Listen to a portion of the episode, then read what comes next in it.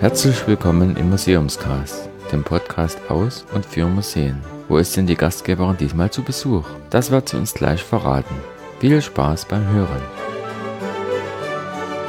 Ja, hallo und herzlich willkommen, liebe Podcast-Hörer. Auch heute ist die Frage wieder sehr schnell beantwortet, wo ich mich befinde.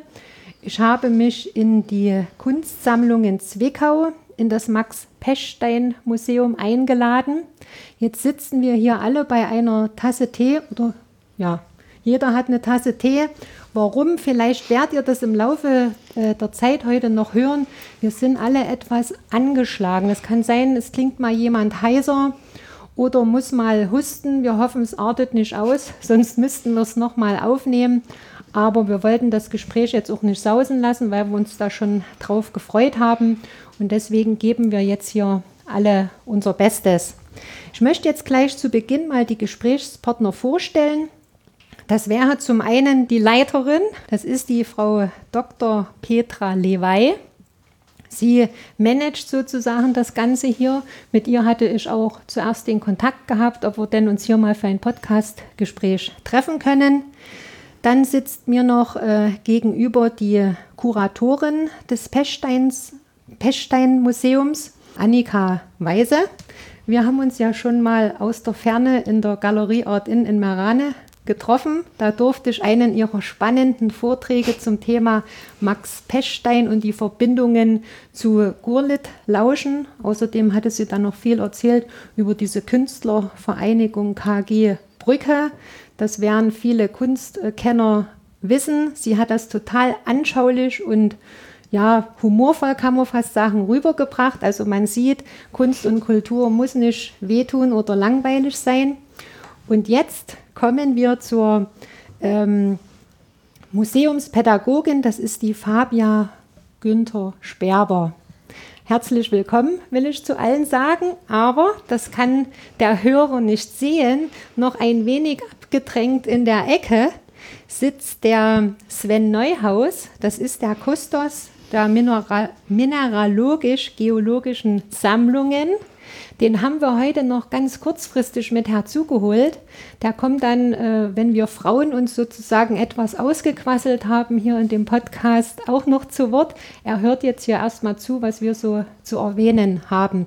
Das liegt einfach an der Technik. Ich habe hier nur vier Headsets und wir wollen die beste Qualität für die Hörer Deswegen wird dann eine der Gesprächsteilnehmerinnen, wenn wir alles berichtet haben, den ähm, Kustos noch das Headset übergeben, dass er dann auch noch etwas dazu sagen kann, weil die Leiterin, die Frau Dr. Lewey, sagte zu mir, dass das eine ganz tolle Geschichte ist, dass wir das unbedingt noch mit in das Podcastgespräch mit reinbringen müssen. Und das wollen wir natürlich machen. Ich bin ja um jede Information froh und ich weiß ja auch von den Hörern, dass die das sehr schätzen, dass wir versuchen, so viel wie möglich abzudecken. Aber gut, es geht jetzt nicht um mich, um mein Gequassel.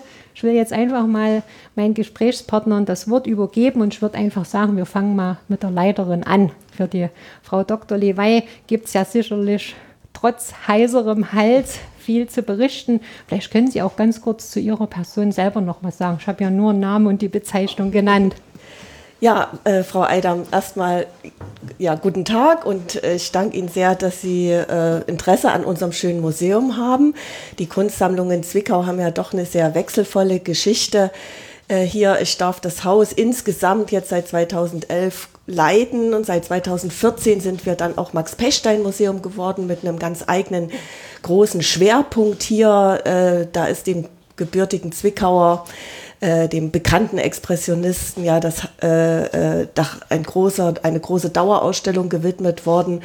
Äh, aber dennoch hat das, blickt das Haus nicht nur auf eine 100, über 100-jährige Geschichte zurück, sondern die geht weit in das 19. Jahrhundert hinein. Äh, Zwickau war ja bekanntermaßen äh, eine Bergbaustadt und hatte im 19. Jahrhundert ist, sind viele Bürger auch zu Reichtum gekommen und wenn Geld in einer Stadt vorhanden ist, kann man dieses auch ausgeben für Kunst und Kultur.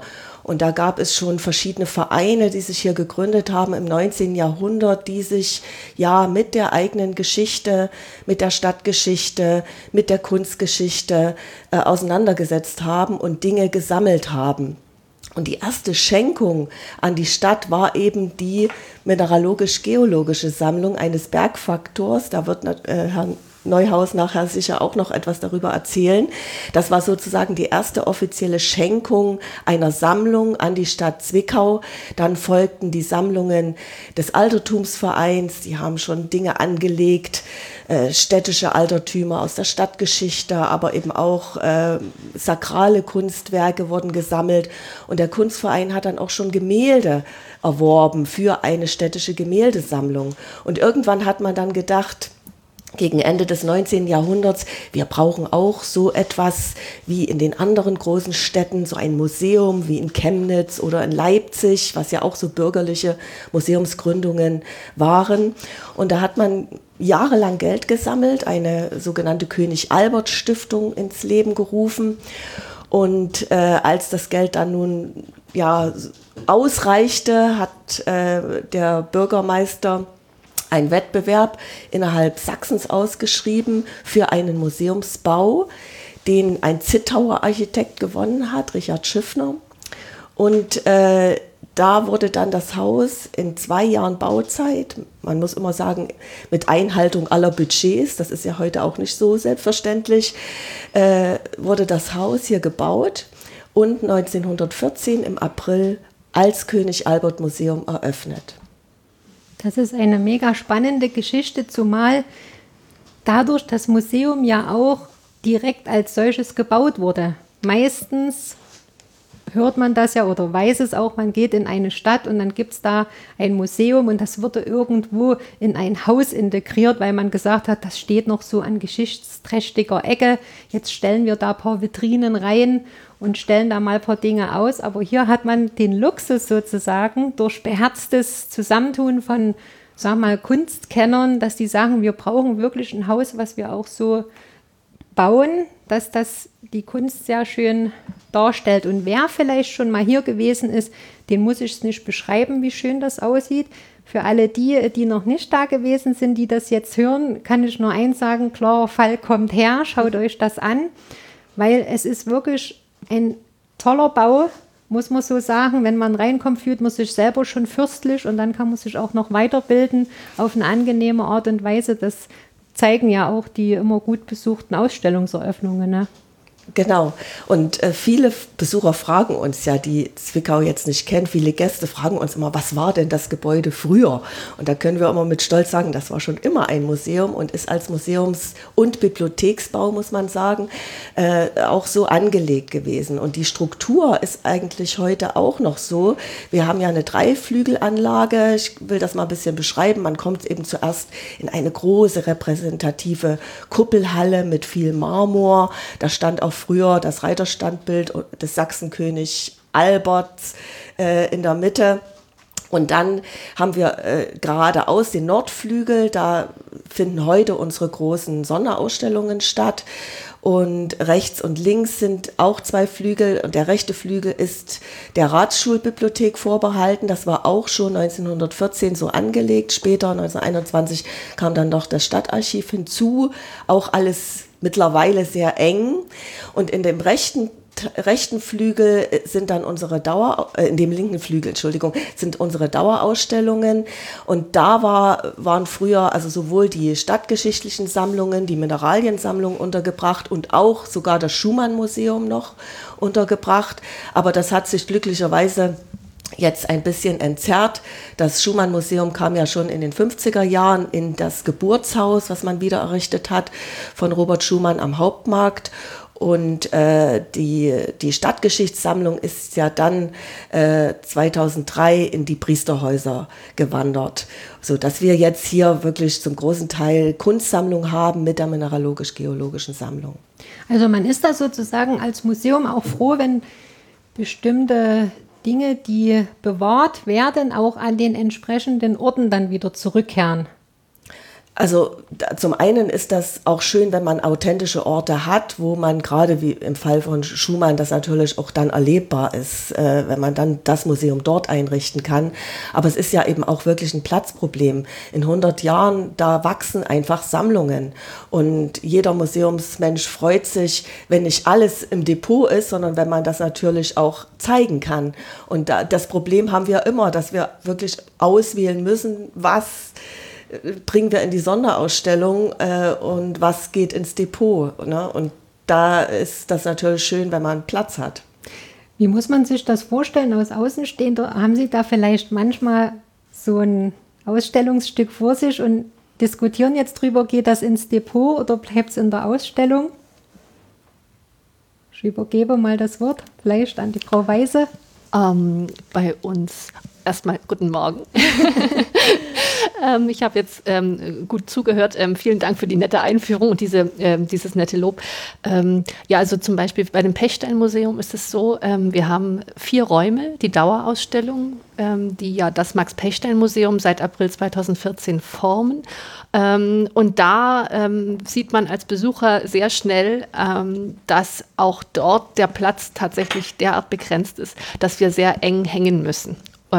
Und wir sind in der glücklichen Lage, dass wir doch ähm, regelmäßig unsere Sammlung erweitern können. Nicht zuletzt auch über Sponsoren innerhalb der Stadt Zwickau. Ähm, und wir bekommen auch ähm, von Zeit zu Zeit die Möglichkeit von Dauerleihgaben. Und was sich so zu einer wunderbaren Tradition ähm, über die Jahre äh, aufgebaut hat, mindestens einmal im Jahr ähm, übergibt uns die Max Pechstein Urheberrechtsgemeinschaft ähm, über äh, Alexander und Julia Pechstein, die Enkel des äh, Künstlers, ähm, eine Schenkung. Und ähm, das bedeutet auch dort, es kommen systematisch Werke hinzu ähm, bei gleichzeitiger ähm, äh, Platzknappheit.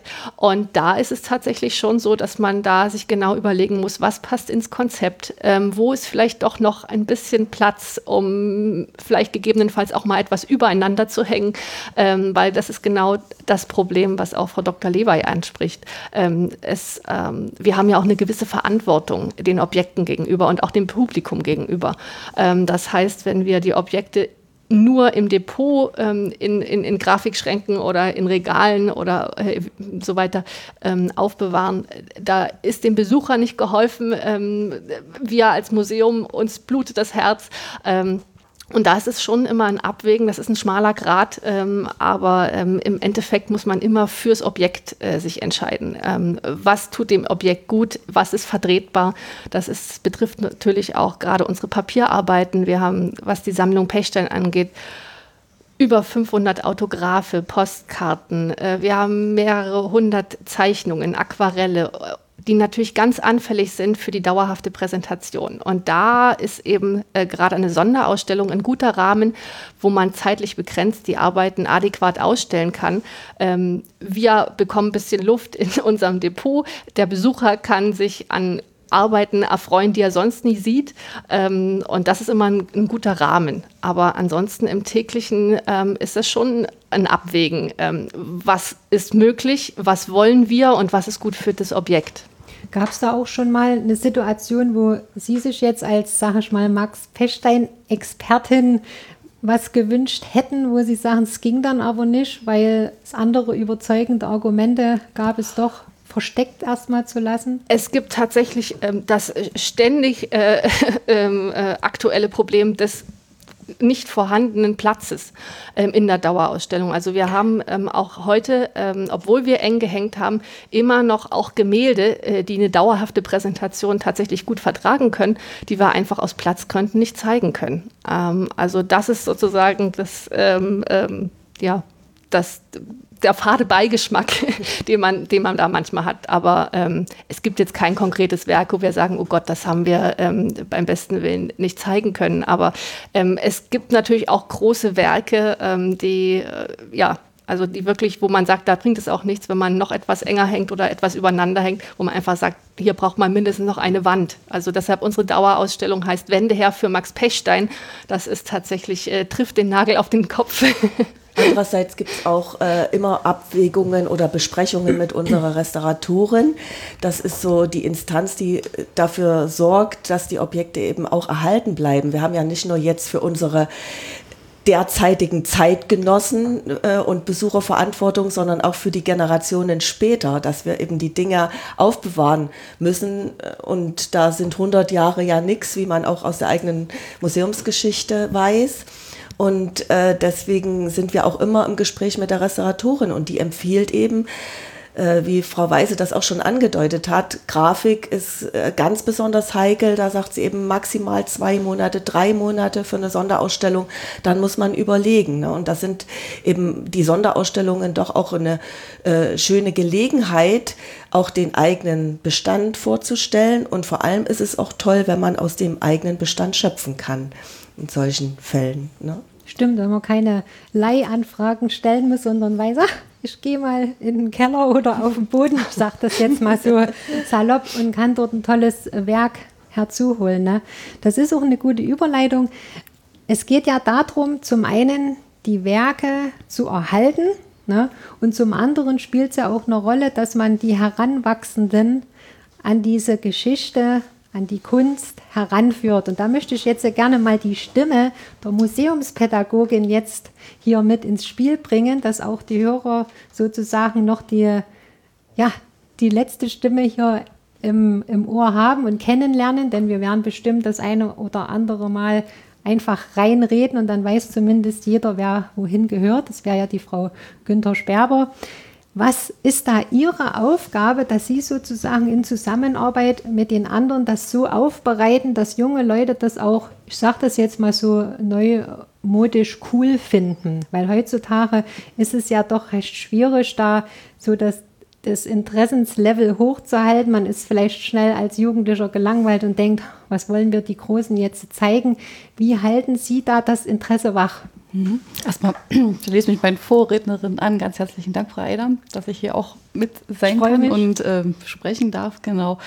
Ähm, ja, ich bin leidenschaftliche Museumsfrau. Ich bin Museologin und ich bin eigentlich wirklich tatsächlich genau auch die Schnittmenge sozusagen, was jetzt schon gesprochen wurde. Ich vermittle ja nicht nur die Kunst, die da ist, sondern tatsächlich auch das Museum. Das ist mir also eine ganz große Herzensangelegenheit als Museologin, ne? Museumseule, Museumsfrau. Und ich glaube, diese Begeisterung, die man selber für diesen ja wirklich Ort hat, der muss einfach weitergegeben werden. Das ist eigentlich der ganze, ganze Zauber und das ganze Geheimnis, wenn man selbst von einer Sache überzeugt ist und da dahinter steht.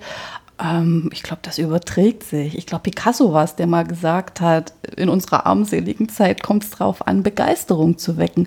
Und ich glaube, genau das ist der Punkt. Ja, also ähm, da kann man e egal welches Thema eigentlich vermitteln, wenn man hinter der Sache steht, wenn man Leidenschaft dafür spürt und genauso gehe ich eigentlich auch mal an meine, meine Aufgabe heran. Das gelingt mal mehr, mal weniger. Ähm, aber gerade jetzt für die gerade aktuelle Arbeit äh, zum Thema Tanz, Max Pechstein, da ist mein Feuer durchaus entfacht worden. Und ich ähm, finde es sowieso großartig, wenn äh, mehrere künstlerische Einflugsschneiden sozusagen genutzt werden können. Von der Musik über die Literatur bis hin eben zur Kunst, äh, performative Zugänge. Das ist genau da, wo ich eigentlich auch herkomme. Ne? Ich bin ja so ein bisschen auch hier mit Zwickau sehr eng verbunden. Ich war am Clara Wieck Gymnasium. Ich weiß noch genau, meine Lehrerin hat mich mal gefragt, und was soll es werden? Ich sage, was mit Kunst, bitteschön, was mit Geschichte, was mit ähm, Literatur, was mit Theater. Ja, und hier habe ich das. Und das können Sie natürlich dann auch an die Jugend oder sogar die Jüngeren ja. noch weiterbringen. Ne? Ich hatte ja jetzt auch, das mache ich immer vorneweg, ich sage immer, ich stalke immer die Einrichtung, wo ich vorneweg hingehe. Und da hatte ich das auch gesehen, dass jetzt aktuell das in Verbindung auch mit Tanz, ne, was, da, was überhaupt für Verbindungen bestehen. Manchmal weiß man das ja auch als Außenstehender nicht, dass noch was, ich sage mal, rausgekramt wird, wo man denkt, ach, das hat mit dem auch zu tun oder da ist eine Verbindung da. Gerade jetzt durch diese 100 Jahre Bauhaus bekommen wir von vielen Sachen erstmal mit, ach, das hatte auch noch diese oder jene Bedeutung. Man dachte schon, man wüsste einiges und stellt fest, oh nein, so groß war das Wissen noch gar nicht um dieses Thema. Ne? Und haben Sie da auch die Erfahrung gemacht, dass wenn jetzt beispielsweise, nehme ich an, eine Schülergruppe mal kommt, dass es vielleicht am Anfang erst so, naja, wir müssen jetzt, weil die Lehrerin ja mit uns hierher geht und dass die dann hinterher sagen, Mensch, ich muss mit meinen Eltern noch mal her, dass ja. sie da auch ja, ja. in der, mhm. Sag ich mal, Weise da pädagogisch agieren. Mhm ja, ja, durchaus erlebt man das. Also ich meine, letztendlich kann man es natürlich auch thematisieren, warum jetzt gerade die Situation so ist. Ne? Wir sind halt nicht freiwillig da ne? und so richtig Lust haben wir nicht, aber dann kann man das ja erstmal in dem Gespräch rausbekommen, woran es liegt und vielleicht doch überzeugen, ach, lass uns doch einfach mal angucken, so schlimm wird es ja wohl nicht werden. Also ich glaube, gerade dieses Setting am Anfang zu schaffen, sich als Gruppe zu über, äh, erstmal zu erleben, äh, zu schauen, wer jetzt die Gruppe bildet und so weiter, das sind so die ersten fünf Minuten, wo man man sozusagen mitbekommt, mm, wo wird der Hase hinlaufen? Wie äh, äh, wird sich vielleicht gestalten?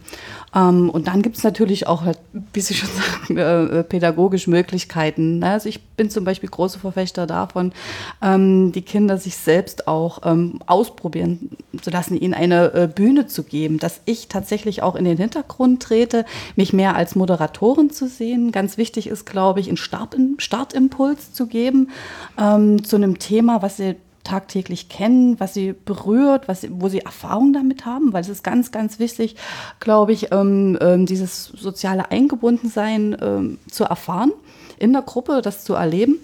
Äh, ein Startimpuls könnte zum Beispiel sein, ihr reist doch gerne. Ne? Raus aus Zwicke, das ist doch was. Wo wollt ihr denn hin? Was sind eure Sommerziele? Habt ihr eine tolle Reise erlebt? Und schwupp bin ich mitten in der Bildwelt von Max Pechstein. Und ähm, gerade unsere Reiselust im Max Pechstein Museum habe ich jetzt am Freitag wieder erlebt die Schüler kommen nur an, hm, in 11. Klasse war das, hm, was passiert jetzt heute hier? Aber genau bei diesem Punkt habe ich sie eben erwischt. Und die sind dann wirklich dreieinhalb Stunden da. Und es wird mit Pause natürlich, aber trotzdem nicht langweilig, weil es sind natürlich dann auch eigene Arbeiten, die angefertigt wurden. Man muss sich mal vorstellen, so eine alteingesessene Institution wie ein Museum, ja, die Bilder hängen an der Wand und trotzdem kommunizieren die dann mit genau vor den Originalen. Und das ist, denke ich, der Punkt. Es ist eben was anderes, vor einer Mattscheibe zu sitzen, ja, oder vor, äh, äh, ähm, wie Sie es jetzt hier auch liegen haben, äh, dem, dem Touchscreen. Es ist wirklich anders und das kommt auch als Rückmeldung und da kann wirklich was Kreatives gekitzelt werden und das freut mich immer sehr. Das kommt auch immer in meinen Podcast-Gesprächen mit anderen Einrichtungen so zum Tragen. Es gibt die absoluten Verfechter, alles nur digital zu machen. Und dann gibt es halt Museen, die das personell oder aus anderen, anders begründeten Umständen eben noch nicht so bewerkstelligen können und zu so sagen, wir sind jetzt auf jeder Social-Media-Plattform so stark vertreten, dass an uns kein Weg mehr vorbeiführt. Jetzt werden Sie ja als Museumspädagogin durch diesen Kontakt zu den Jüngeren mit Sicherheit auch mit dem Thema Handy oder Smartphone in Verbindung kommen. Geben die da auch Rückmeldung, was Sie sich vielleicht noch fürs Museum wünschen würden? Oder sagen die, nee, das ist für uns klasse. Wenn wir hier sind, wollen wir wirklich vor dem Bild stehen und nicht noch irgendwo was drücken oder touchen müssen. Man sucht ja auch den Dialog. Also ich glaube, die würden schon gern drücken und äh, ähm, äh, äh, touchen wollen. Ähm, aber meistens ist es ja tatsächlich so, dass ähm, wenn es ältere Schüler sind, sozusagen die Angebote auch von der Schule gebucht werden. Ne? Also dass jetzt im Freizeitbereich da leider, muss man wirklich ja so sagen, ähm, ähm, die, die Schüler so die Zugänge jetzt nicht, nicht, nicht finden oder nicht, nicht freiwillig so, so häufig zumindest kommen. Ähm, deswegen kann ich jetzt von, von eigenen Rückmeldungen nicht, nicht so intensiv berichten. Ne, also ich frage natürlich und ich sehe auch, dass das Handy äh, mit dabei ist, aber häufig nimmt es der Lehrer sozusagen Wind aus dem Segen, sagt, das bleibt drin. Ja, also da habe ich dann sozusagen auch keinen keinen Einfluss dann mehr drauf. Ähm, ich sehe es als, als Hilfsmittel. Ne? Also man kann sich durchaus natürlich äh, das als Hilfsmittel gern äh, mit dabei haben. Ich könnte mir es auch für die eigene Arbeit sehr gut vorstellen. Ähm, ich würde trotzdem aber dafür plädieren, wenn, wir im, wenn der Museumsrundgang ansteht, dann tatsächlich sich mit den Medien, die da sind, sprich die originalen Kunstwerke, dann tatsächlich auseinanderzusetzen und ich dann sozusagen zuständig bin, dass das gelingt, dass ich einen Zugang äh, schaffe ähm, in, in äh, Rückmeldung dann sozusagen äh, vom, vom Publikum, was ich bekomme, ähm, dann natürlich auch Auswertung vornehmen kann. Ne? Also das, das gibt es immer wieder mal, dass mir das auch rückgemeldet wird, ist mir auch sehr wichtig, weil das kann man auch in die neue Arbeit dann oder die neue Idee, die man vielleicht hat, mit einfließen lassen. Ich glaube, das wird ja auch gerade in der Museumswelt oder ist schon lange in der Diskussion, ne, wie digital ist das Museum. Und äh, es gibt ja wirklich Häuser, die großen internationalen Häuser, da kann man den Museumsbesuch wird virtuell gestalten.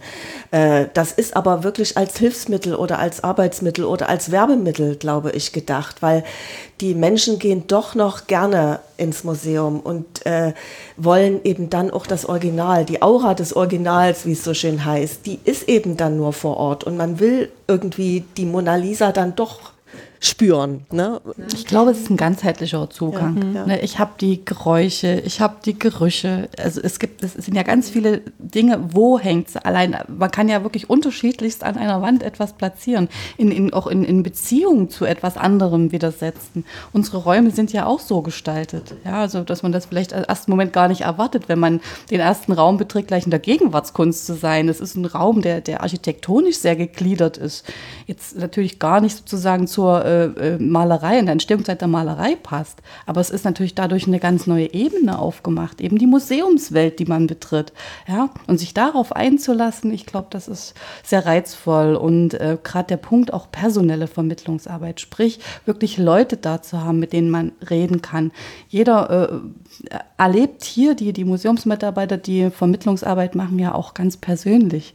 Und ich glaube, das ist äh, auch ein ganz, ganz wichtiges Punkt, mit dem wir wuchern können, wo ähm, äh, die, die, die, die Eigenheiten sozusagen in der, in der Vermittlung eine ganz große Rolle spielen. Ich erlebe das ja auch mit Kindern. Also ich glaube, das ist auch eindeutig mein Steckenpferd. Das, das habe ich jetzt schon über viele Jahre getestet und ich weiß, wie die Reaktionen sind. Und deswegen möchte ich das eben auch ungern äh, missen wollen, dann direkt mit den, mit den Kindern zusammen durchs Museum zu gehen. Ne? Das ist auch ein wichtiger Punkt, der auch immer wieder so mit zur Sprache kommt, auch wenn so Tagungen oder so stattfinden, dass es auch eine Rolle spielt, ob die Menschen, die im Museum arbeiten, das mit Herzblut machen oder ob die aus irgendwelchen Gründen dort mal hinversetzt wurden und da jetzt vielleicht gerade mal eine Lücke füllen müssen.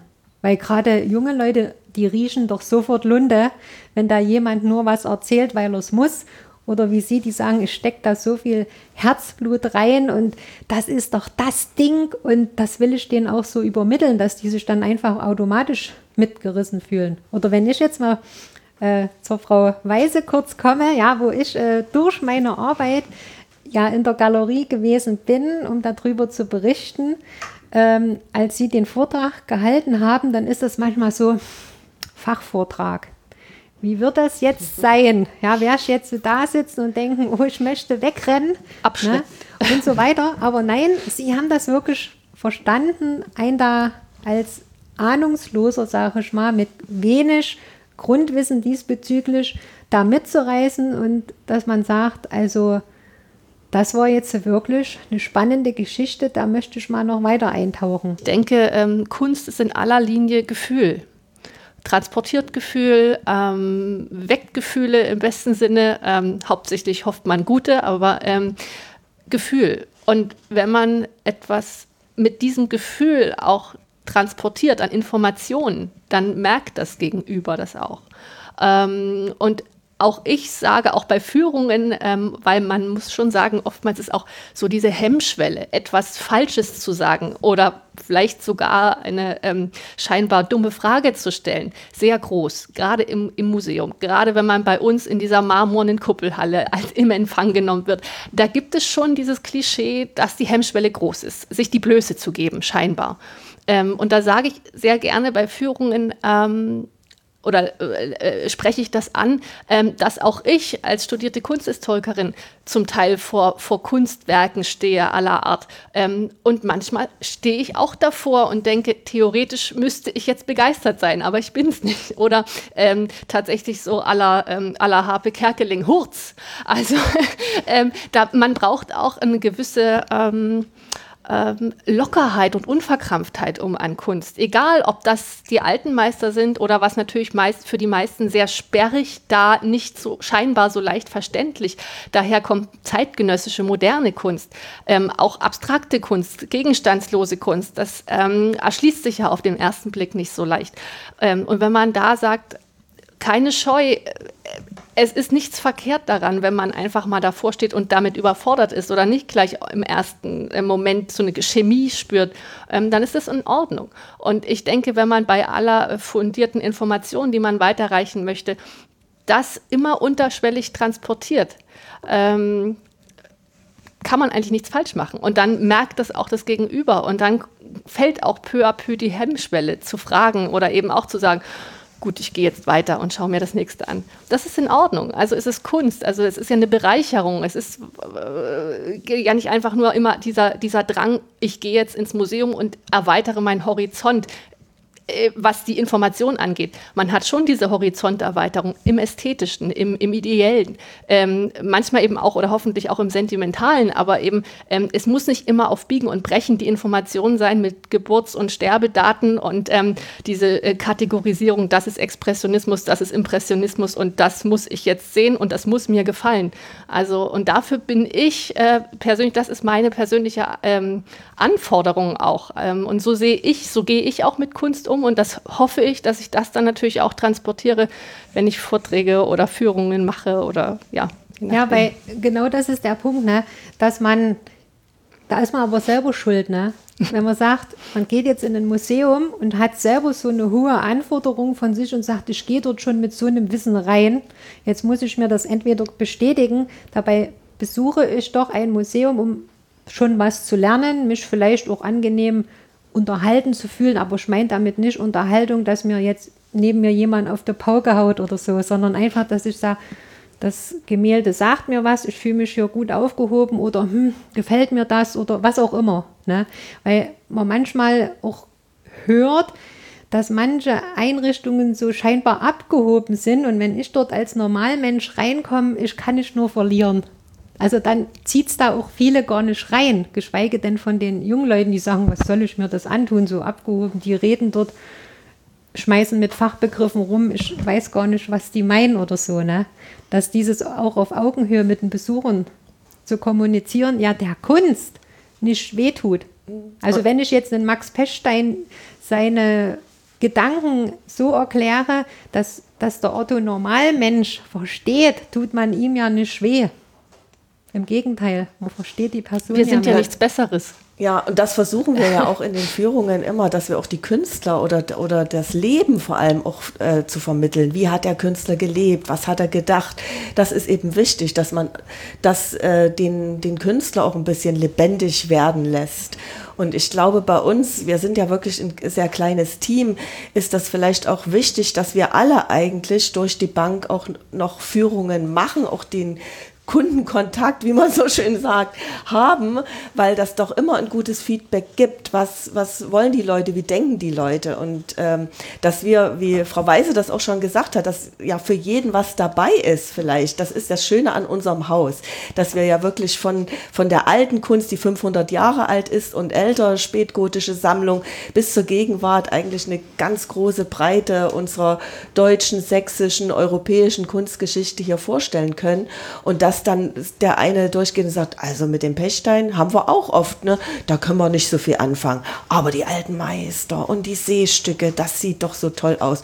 Und da ist ein Gefühl da und da kriegt man den. Und dann ist das Schöne, dass, dass der Museumsbesuch immer ein Erlebnis ist und ich glaube auch, dass man Entdeckungen machen kann. Das ist das Wichtige, dass man noch überrascht.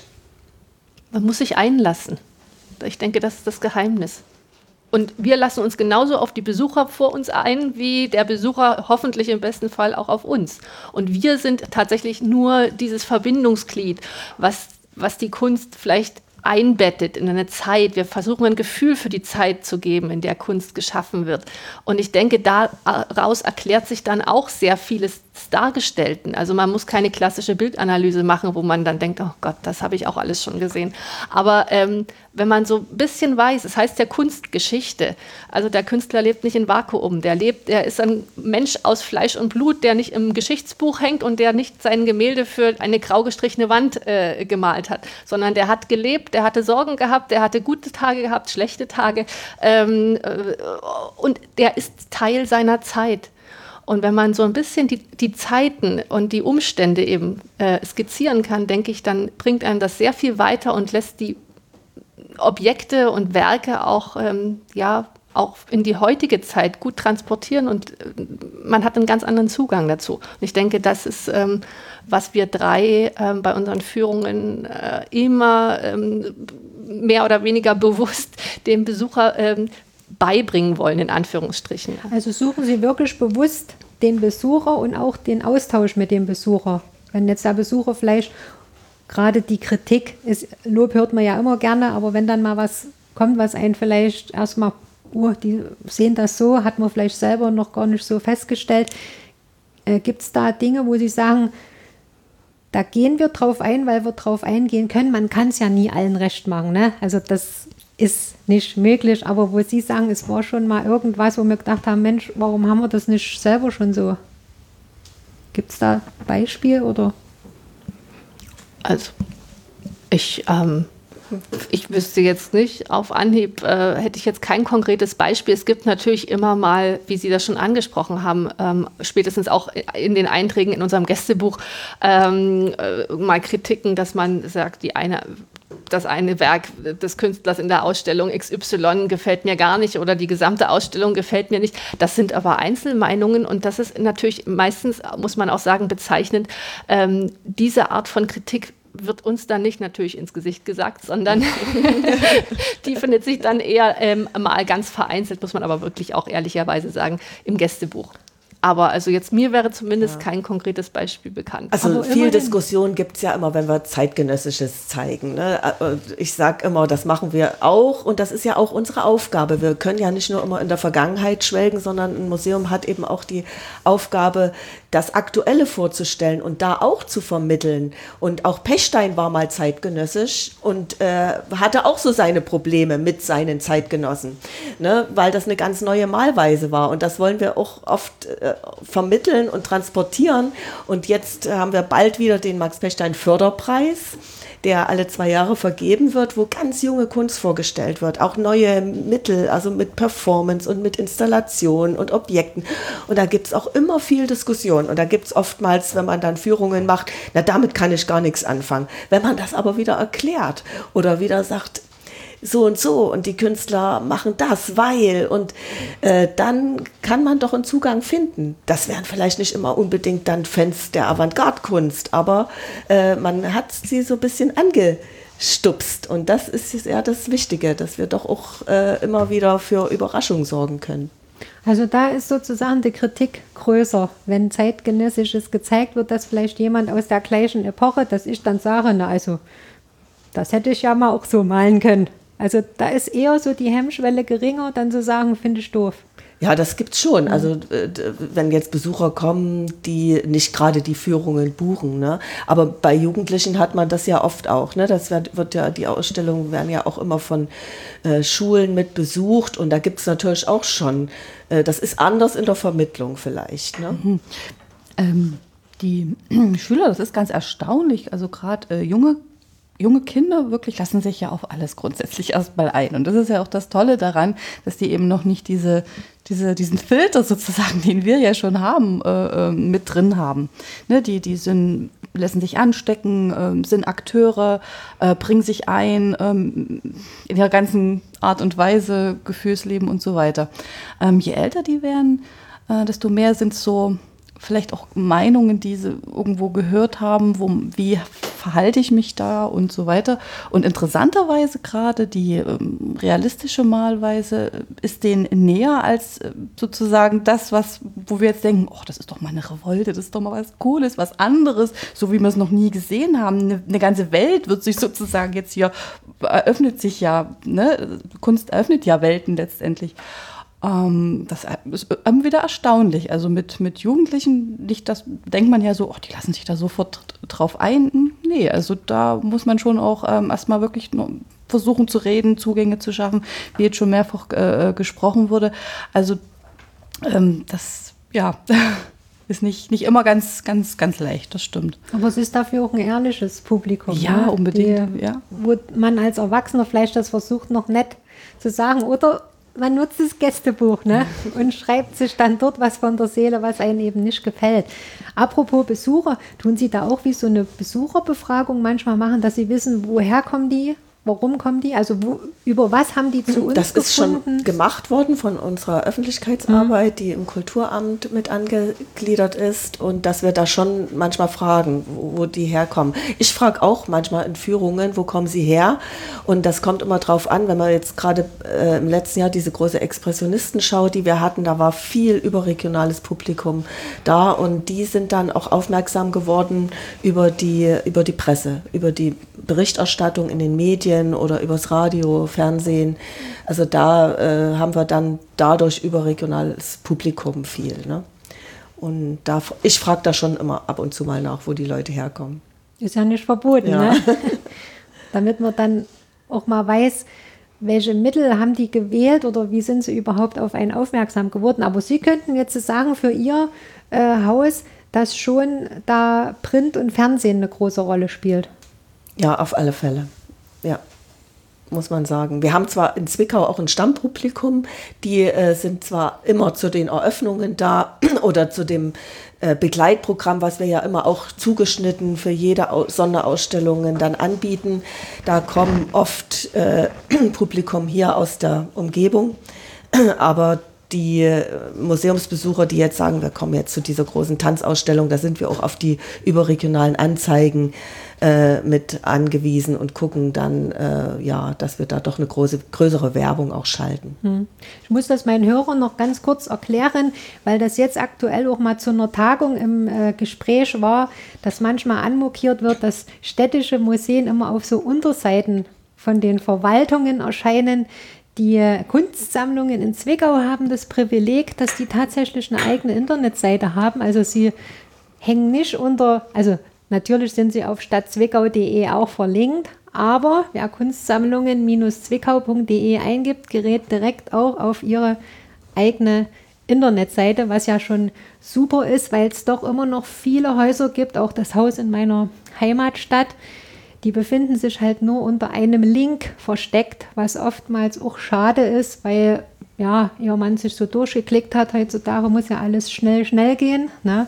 Da ist das schon ein großer Fortschritt. Und wenn Sie sagen, wir äh, sind da auch mit Print sehr gut dran, dass wir da unsere Zielgruppe erreichen, dann zeigt das auch deutlich, dass eben das Internet und das Print auch Hand in Hand gehen sollen und natürlich auch müssen. Ne? Ja, das geht, ja, da sind wir sehr dankbar. Äh, alle Kultureinrichtungen haben eine eigene Webseite, also auch die Bibliotheken und auch die anderen Museen. Und ich finde das wichtig. Man muss sich ja nochmal fragen, wie gehe ich, wenn ich in einer anderen Stadt bin, wie gehe ich vor, um an Informationen zu kommen, was gerade so los ist. Und da klicke ich selten auf mannheim.de, wenn ich weiß, es gibt die Kunsthalle Mannheim und ich will wissen, was die gerade für eine Ausstellung haben. Und da klickt man sich dann nicht durch die Stadt. Also das ist, wie das eigene Verhalten auch ist, wenn man irgendetwas sucht. Und ich glaube, da ist das schon ein großer Vorteil, eine eigene Webseite zu haben mit den aktuellen Dingen drin äh, und welche Ausstellung gerade läuft und was sonst noch zu sehen ist oder welche Veranstaltungen stattfinden. Das finden wir sehr wichtig. Aber wie gesagt, es ist auch vieles äh, dass wir eben mit den Ausstellungen auch dann in den Medien sind. Das ist schon auch sehr wichtig. Und äh, wir haben festgestellt, dass Leute durch große Ausstellungen aufmerksam werden. Beispielsweise jetzt auch äh, die Expressionistenschau. Da waren ja viele aus Leipzig, Dresden, Berlin und so weiter hier vor Ort. Und die dann jetzt wahrscheinlich wiederkommen, weil sie sagen, Mensch, die machen ein tolles Programm, wir gucken mal, was die jetzt so wieder haben. Äh, ne? Und da stellen wir fest, dass auch von den Gästen, die äh, aus Sachsen kommen und also nicht nur aus Zwickau kommen, dass die doch wiederkommen und sich mehrere Ausstellungen anschauen und sozusagen uns jetzt auf dem Schirm haben, dass wir ein gutes Programm machen. Das ist immer gut, wenn man durch Mund-zu-Mund-Propaganda mhm. dann auch wirklich so ein gewisses Stammpublikum hat, die sagen, wir kommen da gerne wieder, weil die empfehlen einen ja dann auch. Was uns eben besonders freut, ist, dass äh, wenn auch sich Touristen mal so herverirren. Ne? Und die sind meistens so begeistert, nicht nur von dem Haus, weil das eben auch so, so architektonisch so schön ist und die Sammlungen, da sind die überrascht, was ein lieber Mann haben sie. Also wo, wo sie auch merken, wir haben ja auch groß hochkarätige Kunstwerke hier äh, ausgestellt. Die sind auch begeistert von der Stadt, ne? dass Zwickau auch so eine schöne Stadt ist und so nahe des Erzgebirges und das ist wirklich, das müsste wirklich noch, noch mehr ausgebaut werden, weil das ist ja hier wirklich äh, die Gegend auch äh, doch ein interessantes touristisches Ziel. Mhm. Wobei man das ist ein Phänomen wahrscheinlich fast überall, dass meistens der Einheimischen ihre eigenen Institutionen nicht so zu schätzen wissen wie Außenstehende. Die kommen und sagen, was, ihr habt hier so ein Haus, das ist ja toll. Und der Einheimische sagt, wie, war ich noch nie. Ja, ne? das ist wahrscheinlich das, der Prophet im eigenen Lande. ne? Also das mhm. Problem ist auch wahrscheinlich ja. viel auch in anderen Orten, nicht mhm. nur in, in Zwickau. Ne? Vielleicht ähm, wäre der Gedanke, ob wir jetzt den Herrn Neuhaus mit herzuholen. Wer möchte denn die Frau Weise wollen wir da verabschieden? Sie meinen, dass Sie alles gesagt haben? Ach, es gibt, mir, mir fällt immer noch was ein. Okay. Tanzausstellung, nochmal ein kurzer Hinweis. Ja, das könnte man machen. Ja, ne? Ähm, ja, unsere nächste große Sonderausstellung ähm, widmet sich Pächtern und dem Tanz. Ähm, auch ähm, nicht nur auf der Bühne, sondern auch ähm, auf dem sogenannten Tanzparkett, ähm, beziehungsweise auch in Varieté- und Zirkusdarstellungen. Ähm, Aber hier im Haus. Hier im Haus. Ähm, wir eröffnen am 5. April, also ab 6. April 13 Uhr ähm, bis einschließlich 40, äh, 14. Juli äh, wird es die Sonderausstellung geben. Und das ist eben tatsächlich das erste Mal, dass diese Facette von Pechstein gezeigt wird. Wir bemühen uns ähm, immer, dass wir ein ähm, bisher wenig oder nicht erforschtes Feld äh, innerhalb seines Gesamtwerks vorstellen in einer Sonderausstellung. Hatten ähm, 2016 eine sehr erfolgreiche und sehr schöne Sonderausstellung zu, zu seiner Palau-Reise, die ja für ihn Werk bestimmend und eigentlich auch lebensprägend äh, war. Und ähm, vor allen Dingen kennt man ja Pechstein als den Brücke-Künstler, als den Expressionisten, dem der Akt äh, in, in ungekünstelter Pose in der freien Natur sehr am Herzen lag, der eben Südsee gemalt hat, äh, entlang der Ostseeküste seine zweite Heimat gefunden hat. Ähm, aber eben diese, ähm, dieser Faktor Großstadt, den zum Beispiel bei, der bei Kirchner äh, eine große Rolle spielt, der drückt sich eigentlich nur über diese Hintertür äh, Tanz äh, bei Pechstein aus. Und diese Hintertür wollten wir eben mal ein bisschen aufstupsen und ähm, genau, und da sind wir ganz froh drüber, dass wir doch eine sehr große, aufwendige Ausstellung zeigen können. Mit vielen Leihgaben. Ähm, sehr allem, viele ja. Leihgaben. Also ähm, wir haben natürlich auch wieder Eigenbestand, damit wir wieder zum, damit sich der Kreis schließt, aber auch wirklich äh, sind wir sehr dankbar, dass wir auch ähm, aus ganz Europa ähm, Leihgaben bekommen haben zu dem Thema.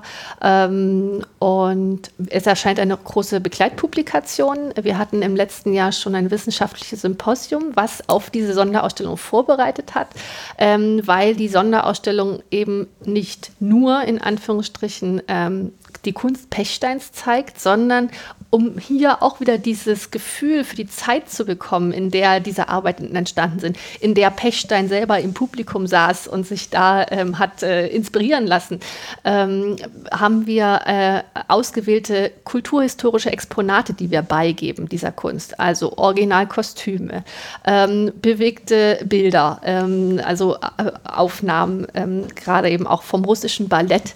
Ähm, das war eine der Hauptinspirationsquellen für Pechstein damals. Ähm, wir haben Fotografien, ähm, Spielpläne, damit man sich auch mal so ein, Gef äh, ein Gefühl bekommt, ähm, wie sah damals so ein Varieté-Abend aus, ähm, an dem auch Pechstein teilgenommen hat und so weiter. Und da freuen wir uns sehr drauf und ähm, ja, hoffen, dass wir da auch viele glückliche Besucher haben werden, die dann also man kann richtig eintauchen auch. Genau, das, das, das, ist, das ist eigentlich Sinn und Zweck, dass man nicht mit der Kunst ähm, sich allein gelassen fühlt, sondern dass man wirklich ähm, diese, diesen Tanz und dieses neue ähm, Lebensgefühl, was ja auch durch diese Lebensreformbewegung äh, äh, um die Jahrhundertwende einsetzt, dass man das äh, in gewissen Zügen nachvollziehen kann. Ähm, weil sich das natürlich wiederum, das war die Basis für Pechstein, um sich mit dem Thema äh, zu beschäftigen. Und Pechstein war ja nicht der einzige Künstler, wenn man nur an Matisse äh, denkt, mit diesem ikonenhaften Tanz, äh, den wahrscheinlich irgendwie jeder schon mal ähm, zumindest kurz äh, gesehen hat. Ähm, ja, also das ist eine, also eine ganz interessante Zeit und da ähm, ja, sind gerade alle Vorbereitungen dran. Gerade alle Hände voll zu tun. Genau. Auch hier werde ich natürlich auf die Seite des Museums verlinken, dass man auch immer aktuell informiert ist, wann eventuelle Führungen stattfinden, die ja sowieso auch schon, wie ich gesehen habe, in dem Plan auch rechtzeitig immer angekündigt sind. Also man findet, was man finden möchte. Das wird alles im Blog-Eintrag dann stehen. Genau. So, jetzt darf die Frau Weise gehen, weil sie noch mal alles gegeben hat. ah, da geht bestimmt noch mehr. Wie haben Sie gesagt, da ist noch ja, Luft nach oben. Genau. Wir können ja auch noch mal die Kopfhörer tauschen. Jetzt, liebe Hörerinnen und Hörer, kommt erstmal zum Ausgleich noch eine Männerstimme. ja. Also vielen Dank. Ja, wir übergeben jetzt. So, jetzt setzt der Herr Sven Neuhaus das Headset auf. Er wird jetzt so kurz mal mit mir sprechen. Ja, hallo. Das ist sehr schön. Er kann sich selber noch mal ganz kurz vorstellen. Ähm, wir wollten es ja gerne noch mit herzuziehen, weil das ja auch eine Besonderheit hier in dem Haus ist. Ähm, ich versuche diesen Zungenbrecher noch mal zu sagen. Sie sind der Kustos der mineralogisch-geologischen Sammlungen. Ja, also die Kunstsammlungen Zwickau haben auch eine mineralogisch-geologische Sammlung und ich bin eben der Betreuer dieser Sammlungen. Und ja, die Sammlungen sind eben schon sehr früh Bestandteil des Museums gewesen, also im Prinzip schon vor der Gründung. Das war, wie Frau Dr. Leber schon sagte, die erste Schenkung, die die Stadt Zwickau bekommen hat. Und diese Sammlung war auch quasi das Herzstück des Museums zu Beginn. Also dort, wo jetzt heute das Max-Pescher-Museum sich befindet, waren früher die Räume für die mineralogisch-geologische Sammlungen, weil auch dadurch gezeigt wurde, damals gezeigt wurde, welche Bedeutung der Bergbau eben für die Stadt Zwickau hat, also damals hatte. Und ja, das, die Räume waren auch entsprechend gestaltet, um das genau zu zeigen. Wenn Sie sagen, dass das ähm, zu Beginn gewesen ist, sind Sie da jetzt umgezogen mit den Sammlungen? Haben die jetzt eine andere Örtlichkeit bekommen? Also die Sammlungen sind mehrfach umgezogen ursprünglich. Also der ursprüngliche Sammler war Ernst Julius Richter, der war hier in Zwickau Bergfaktor, der war bei der Könige Marienhütte zuständig für die Versorgung mit Eisenerzen und war auch selbst Mitbegründer des äh, Brückenberg Steinkohlenbauvereins hier in Zwickau. Und er hat eben zwei Sandmoosheide gehabt. Er hat zum einen eben Pflanzenfossilien aus dem Zwickauer Carbon gesammelt, also alles das, was man beim Kohleabbau gefunden hat. Und eben auch Mineralien, vor allem aus dem Erzgebirge und dem Vogtland hat er gesammelt. Und er hatte diese Sammlung ursprünglich natürlich bei sich zu Hause, in seinem Wohnhaus. Dann wurde die Sammlung der Stadt Zwickau geschenkt, 1868, und ist dann zunächst mal von, der, von den Direktoren der Zwickauer Bergschule mitbetreut worden. Das heißt, die Sammlung war mit Teil der Zwickauer Bergschule. Und im Jahr 1914 ist dann diese Sammlung hier ins ähm, damals noch König Albert Museum gekommen und war zunächst erstmal im Erdgeschoss untergebracht. Also dort, wo jetzt das Max-Fechstein-Museum sich befindet. Um eben zu zeigen, welche Bedeutung der Bergbau damals eben hatte. Deswegen waren die Räume entsprechend prächtig ausgestattet. Und ja, da war die Sammlung ursprünglich unter, jetzt im Museum untergebracht. Im Jahr 1925 ist die Sammlung dann in das Erdkellergeschoss gekommen, weil eben unter dem damaligen Museumsdirektor äh, Gurlit die Konzeption des Museums eben sich verändert hat. Aber das ist ja was, was für ein Museum auch notwendig ist, dass sich im Laufe der Zeit die Konzeption auch mal ändern darf. Und seit 1925 ist nun diese Sammlung unten im, im Kellergeschoss untergebracht. Natürlich ist das nicht mehr die ursprüngliche äh, Sammlung von Ernst Julius Richter, sondern es wurde im Laufe der Jahrzehnte natürlich kamen neue Sammlungen hinzu. Es gab Schenkungen, Ankäufe, aber man hat auch viele Sachen getauscht, weil natürlich man nicht von jedem Stück, jetzt braucht man nicht unbedingt 25 Stück oder sowas, sondern man braucht nur zwei, drei, um das eben ausstellen zu können.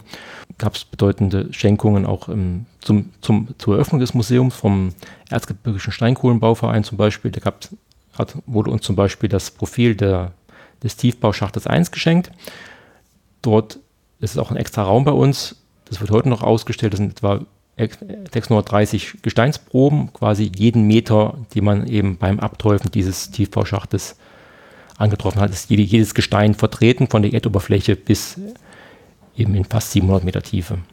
Also wenn ich äh, das richtig äh, verstanden habe oder informiert bin, mh, hm, das TV Westsachsen hat ja auch schon mal drüber berichtet. Ne?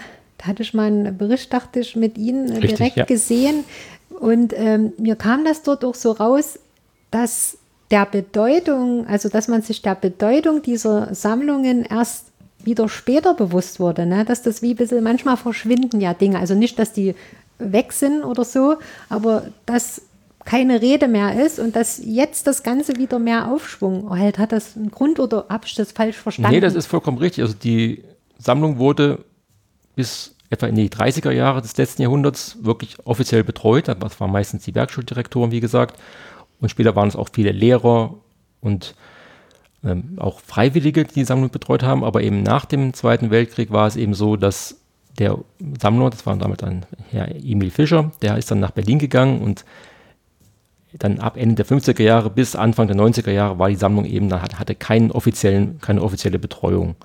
Erst im Jahr 1900, also mit, also mit der politischen Wende kam dann ähm, mein Vorgänger in dieses Museum, Herr Hartmut Tauscher, und er hat eben die Sammlung ja, wieder aufgearbeitet und auch vor allen Dingen erweitert, weil in der Zeit von 1950 etwa bis, den, bis Anfang der 90er Jahre wurde die Sammlung kaum erweitert. Das waren vielleicht ein, zwei Stücke mal, die hinzugekommen sind. Und deswegen ist die Sammlung erst jetzt wieder, wo sie betreut ist, wieder, rückt es wieder mehr in, die, in das Bewusstsein der Öffentlichkeit. Und kommen da auch ähm, Museen, die auch ähnliche Sammlungen haben, wenn wir jetzt von der Region hier ausgehen, ähm, auch mal her, um da eine Nachforschung zu machen? Oder? Also wir hatten auch, wir haben natürlich auch äh, Leihgaben haben wir auch und werden auch Nachforschungen betrieben, weil zum Beispiel das Thema, Thema Steinkohlebergbau wird natürlich hauptsächlich durch das, durch das Bergbaumuseum in Oelsnitz repräsentiert. In Zwickau selbst wird das, sind ja auch keine obertägigen Bauwerke mehr groß vorhanden. Und da gibt es natürlich auch Austausch, dass man eben auch Leihgaben macht. Zum Beispiel haben wir, ist in Oelsnitz ein Stück ausgestellt, wo man eben sieht, was man aus der Steinkohle alles hergestellt hat. Das ist also aus unserer Sammlung und das ist auch sehr schön, weil man kann auch dann Stücke zeigen, die man selbst nicht zeigen kann, weil bei uns ist der Raum relativ begrenzt. Wir haben jetzt an die 20.000 Stücke und davon ist vielleicht ein Fünftel ausgestellt und dann ist es immer schön, wenn man im eigenen Haus durch eine Sonderausstellung, wie wir es letztes Jahr hatten, wir sind ja jetzt 150 Jahre alt geworden, also die Sammlung von Herrn Julius Richter ist der, das Schenkungsdatum hat sich eben zum 150. Mal wiederholt. Und da haben wir, konnten wir wirklich sehr viele Stücke zeigen, zum Beispiel hier aus der Umgebung von Zwickau, von Stenn, da wurde, war ja auch Eisenerzabbau und da haben wir, konnte ich mal wirklich ganz viele Stücke zeigen, die wir sonst gar nicht zeigen können.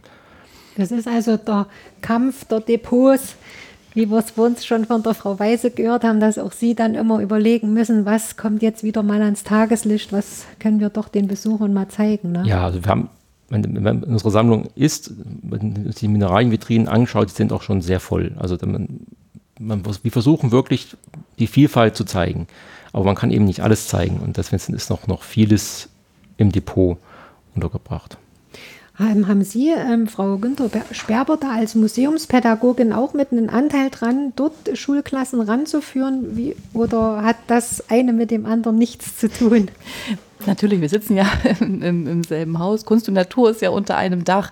Ähm, aber von der Vermittlungsarbeit her teilen wir uns die Arbeit. Ja, Herr Neuhaus ist natürlich Fachmann, er ist Geologe. Ähm, das, das fehlt mir ganz einfach.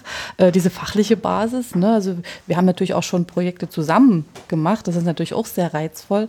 Aber grundsätzlich teilen wir uns die Arbeit. Ne? Wenn Anfragen sind, Schätze der Erde zum Beispiel, das Kinderprogramm, das äh, gestaltet Herr Neuhaus. Aber die Bilderschätze, das übernehme ich als dann äh, zuständig für die Kunstsammlungen. Also ist das schon auch eine Zusammenarbeit. Ne? Weil für ja. uns kam ja das ja auch so zum Tragen, dass wirklich hier auch sehr viel Wert drauf gelegt wird, dass alle an der Basis sind und nicht einer nur die Büroarbeit macht, die ja mit Sicherheit auch zuhauf anfällt. Ich werfe nur ein Fördermittelanträge, die Nerven und Zeit kosten. Ne?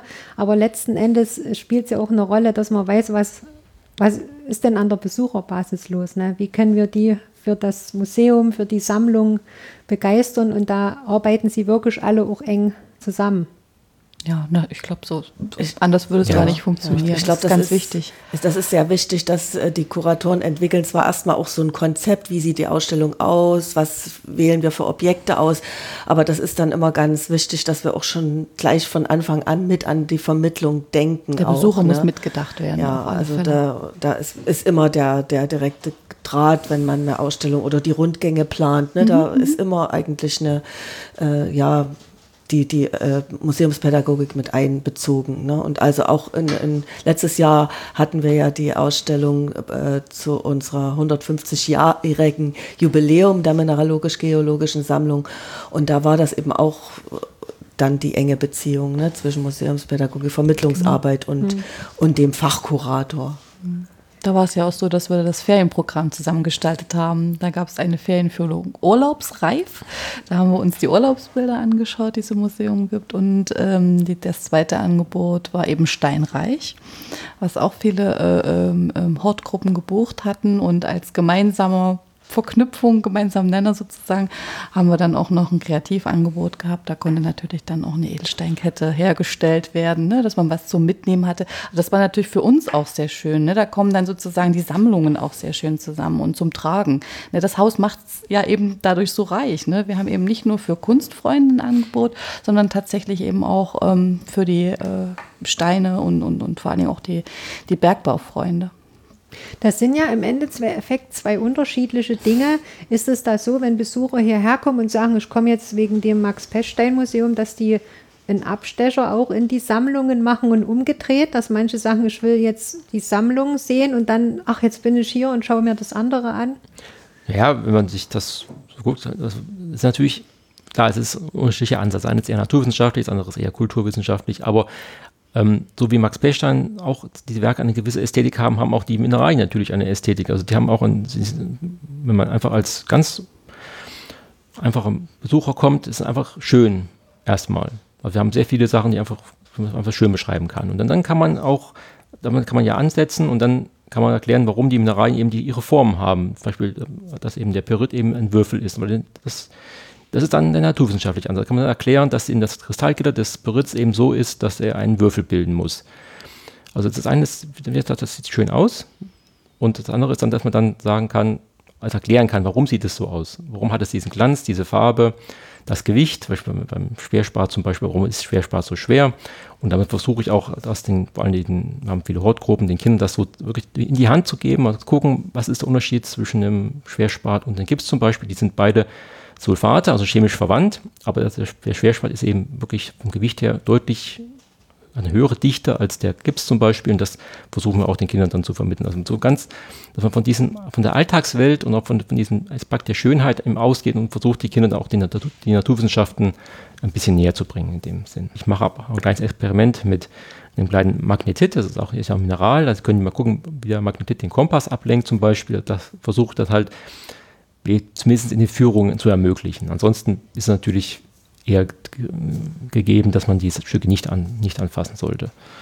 Aber wer sich für so eine Führung entscheidet, hat da schon eher die Chance, mal näher an so ein Exponat auch ranzukommen.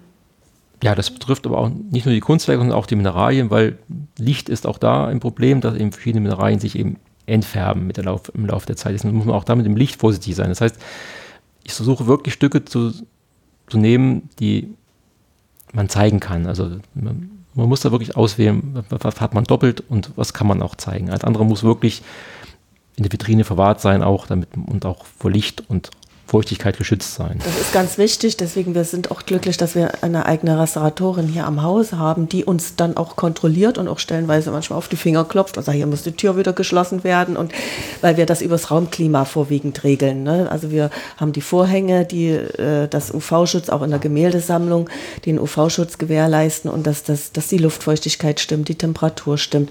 Also das ist ganz wichtig, gerade auch wenn man mit Leihgaben arbeitet, da sind auch die Leihgeber äh, darauf darauf aus, wirklich immer so einen Report zu bekommen, wie ist das Klima am Haus. Also sonst würden wir viele Dinge gar nicht bekommen. Ja, man will es äh, mhm. erhalten, ne? Ja. Ja, und wichtig ist, dass man es auch den Besuchern ganz einfach sagt, wie es mhm. ist. Ne? Also wir vermitteln, wie gesagt, mhm. ja nicht nur die, die Kunst oder die Steine, sondern auch das Museum. Also das ist, was ich am Anfang sagte. Ganz, ganz essentiell eigentlich. Also unsere Arbeit, die für Außenstehende ja sicher auch super spannend ist oder vielleicht man sich gar nichts drunter vorstellen kann, was wir ja eigentlich so ähm, tagtäglich machen. Also das ist auch in der Vermittlungsarbeit, also gerade auch für mich immer wieder wichtig, egal ob da jetzt sechsjährige Kinder kommen oder eben auch Erwachsene dass wir immer auch aus unserer persönlichen Arbeit sozusagen berichten, warum wir das tun.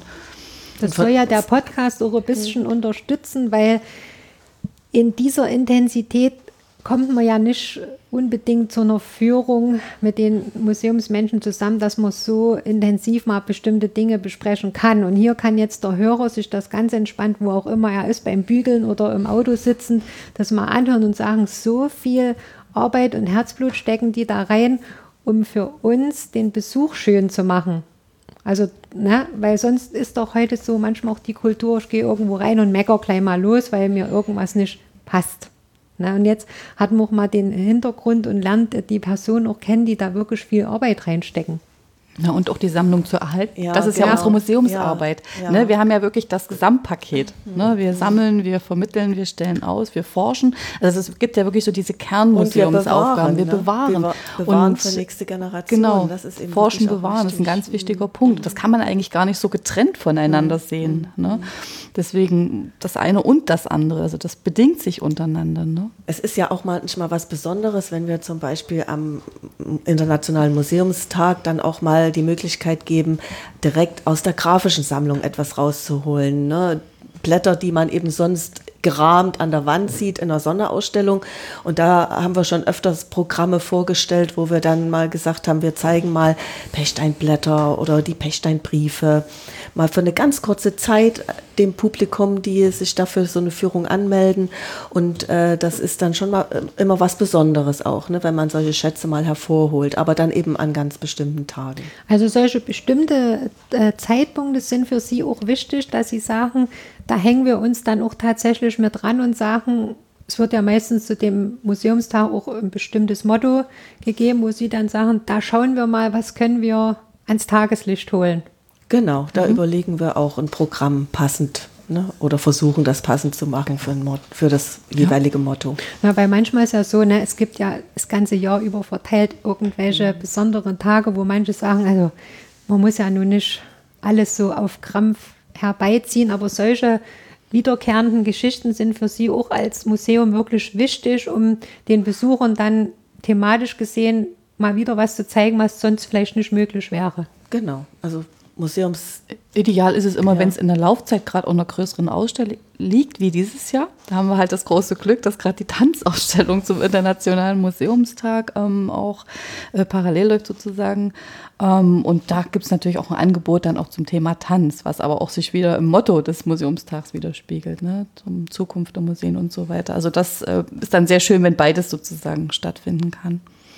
Was macht da der Herr Neuhaus zu diesen Tag mit den Sammlungen. Holen Sie da auch was ans Licht, was wir jetzt noch nicht also, sehen können? Wir haben auch teilweise Führungen ins Depot schon gemacht, dass Sie mal Besucher sehen können, wie es ist halt das im hier Hintergrund. Im Haus direkt, das ist auch Depot? hier im Haus, ja. Das ist sogar teilweise in der Ausstellung sogar. Also ist, wir haben halt das wirklich das Problem des Platzes wieder. Man muss halt wirklich die, den Platz entsprechend ausnutzen, den man hat. Und zum Beispiel zur Museumsnacht, da mache ich auch eine Extra-Führung nochmal, weil wir haben ja zum Beispiel in Freiberg gibt es die Möglichkeit, dass man eben einen, sich einen Raum hat, wo man halt die Mineralien im UV-Licht anschauen kann. Also nicht im normalen Tageslicht, sondern mit UV-Bestrahlung. Da haben halt die Mineralien andere Farben als im normalen Licht. Und da wir so einen solchen Raum nicht haben, mache ich immer eine Führung mit einer UV-Taschenlampe und dann kann man sich die Mineralien auch mal im UV-Licht anschauen.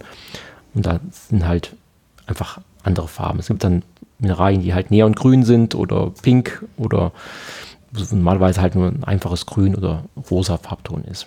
Also sowas ist mal was Besonderes und das sollte man aber auch, auch, des, auch deswegen schön, weil es nur, nicht, dass es nicht regelmäßig da ist, sondern weil auch diese Mineralien natürlich, manche Mineralien zumindest auch bei UV-Licht auf die, die Farbintensität verlieren können. Und deswegen ist es auch ganz gut, macht man nur einmal im Jahr und dann kann man was Besonderes zeigen, ohne dass man die Mineralien dauerhaft da jetzt auch einen Schaden zufügt fügen würde. Das ist ja eine sehr regionale Sammlung, die wir haben, aber das ist halt auch deswegen wichtig, um dann die Bedeutung zu zeigen, was hatte der Bergbau früher für eine Bedeutung für diese Region. Mir fällt das auf, weil Sie das sagen, regional. Das wird oft so abwertend immer hingestellt. Wir haben so eine regionale Sammlung oder ein Heimatmuseum. Wir haben da so was Regionales. Ne? Aber im Endeffekt kann und ist das Regionale auch durchaus für jemanden in Hamburg interessant, die sich jetzt mit dem Thema auseinandersetzen und da, wie jetzt in Ihrem Fall, vielleicht nachforschen, wie hat sich denn das äh, dort verhalten, wenn die das abgetragen haben mit den Steinen. Das ist ja nicht so, dass das vielleicht nur Zwickau oder hier in dem Raum, natürlich war das hier mehr verbreitet, ne?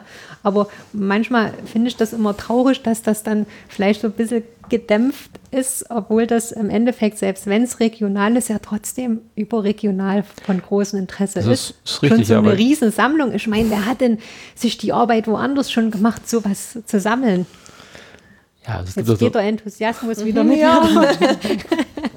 ja, es gibt ja Mineraliensammler, das sind ja vielleicht nicht unbedingt jetzt sehr viele, aber es sind, die sind meistens sehr interessiert. Und wir hatten jetzt, wo Sie gerade Hamburg sagten, schon das zweite Jahr gab es eine Ausstellung, da gibt es eine Mineralienbörse. Und da waren wir vor zwei Jahren und auch dieses Jahr wieder mit Stücken hier aus der Gegend. Also es gab wirklich jeweils entsprechend ähm, aus, auch Freiberg war auch vertreten, also wirklich Sammlungen aus dem Erzgebirge, weil das ist ja für viele Mineraliensammler, das ist wie ein Eldorado des Mineraliensammelns eigentlich. Das, also das ist ja hier. Deswegen gibt es ja auch hier relativ, auf, auf relativ engen Raum sehr viele Museen, was, die, die sich mit Mineralogie beschäftigen. Und andere Gebiete ist natürlich, wenn wir jetzt, das wäre natürlich noch der Schwarzwald, der wichtig, oder, das, oder der Harz, aber das Erzgebirge ist wirklich eines der Min- Mineraliengebiete, Sammelgebiete, wo man wirklich, wo sich sehr viele für auch interessieren. Treffen Sie sich da auch äh, teilweise mit anderen dann, die ihr Themengebiet auch haben, dass Sie sich da austauschen? Also ich war jetzt letzte Woche von Mittwoch bis Freitag bei einer Tagung in Darmstadt, wo sich alle mineralogischen Sammlungen getroffen haben. Also Freiberg war auch da und da kann man sich schon gut austauschen und auch erfährt viel Neues und was für Projekte es gibt, wie Buchprojekt zum Beispiel. Also die, aktuell gibt es ein Buchprojekt über den, über den Erzgebirge, es soll eine vierteilige Reihe werden. Solche Treffen sind ja dann meistens so, dass man dann Feuereifer hat und sagt, diese Projekte, jetzt müssen wir es angehen. Ne? Das ist richtig, ja. Haben Sie da auch selber was, ähm, vielleicht noch so kurz, so langsam zum Ende kommt, eine Sache, was Ihnen am Herzen liegt, was Sie auch noch nicht so umsetzen konnten? Wo Sie sagen, es steht aber noch an. Also wir haben jetzt schon im letzten Jahr anlässlich der Ausstellung einen kleinen Sammlungsführer ähm, publiziert.